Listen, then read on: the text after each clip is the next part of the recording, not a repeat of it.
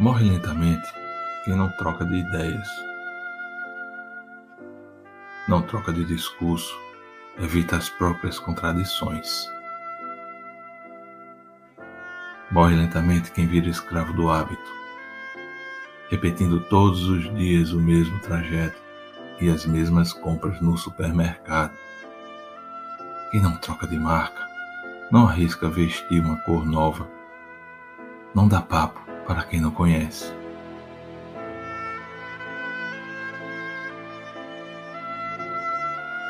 Morre lentamente quem faz da televisão o seu guru e seu parceiro diário.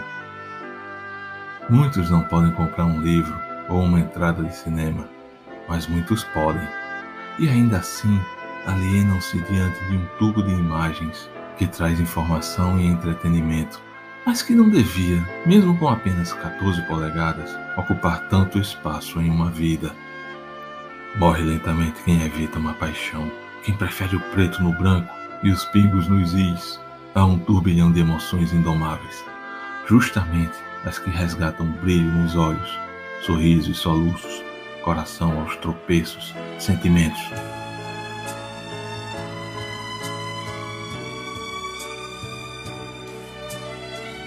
Morre lentamente quem não vira a mesa quando está infeliz no trabalho, quem não arrisca o certo pelo incerto atrás de um sonho, quem não se permite uma vez na vida fugir dos conselhos sensatos. Morre lentamente quem não viaja, quem não lê, quem não ouve música, quem não acha graça de si mesmo. Morre lentamente quem destrói seu amor próprio Pode ser depressão, que é doença séria e requer ajuda profissional. Então fenece a cada dia quem não se deixa ajudar. Morre lentamente quem não trabalha e quem não estuda. E na maioria das vezes isso não é opção, e sim destino.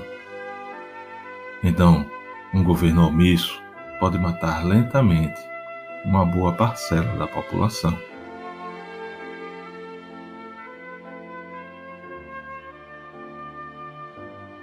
Morre lentamente quem passa os dias queixando-se da má sorte ou da chuva incessante, desistindo de um projeto antes de iniciá-lo, não perguntando sobre um assunto que desconhece e não respondendo quando lhe indagam o que sabe.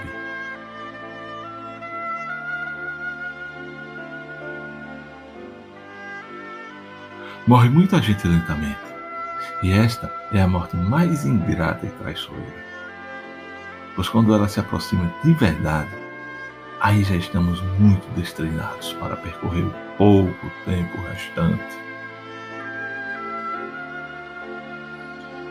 Que amanhã, portanto, demore muito para ser o nosso dia. Já que não podemos evitar um final repentino, que ao menos evitemos a morte em suaves prestações. Lembrando sempre que estar vivo exige um esforço bem maior do que simplesmente respirar.